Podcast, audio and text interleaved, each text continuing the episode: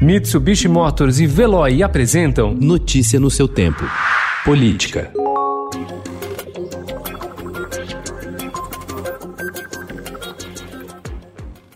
Decisões recentes do Supremo Tribunal Federal evitaram que a Lava Jato sofresse derrotas que, na visão de procuradores, poderiam colocar em risco o futuro da principal operação de combate à corrupção do país. Após uma sequência de reveses para os investigadores, o ministro Luiz Fux, que assume a presidência da corte no próximo mês, e o decano Celso de Mello blindaram o procurador Deltan Dallagnol na véspera de julgamento do Conselho Nacional do Ministério Público, que poderia afastá-lo do caso.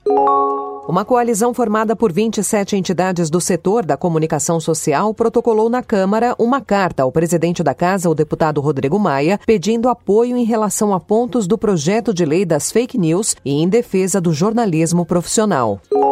O ministro da Justiça, André Mendonça, cumpriu ontem determinação da ministra Carmen Lúcia e enviou aos 11 magistrados do Supremo Tribunal Federal cópia do dossiê elaborado pela pasta sobre 579 servidores federais e estaduais identificados como antifascistas. A elaboração do relatório será discutida hoje no plenário da Corte. Mesmo sem ser requisitado, Mendonça incluiu nos documentos encaminhados aos ministros relatórios produzidos em gestões anteriores, inclusive durante o período em que Sérgio Moro chefiou a pasta.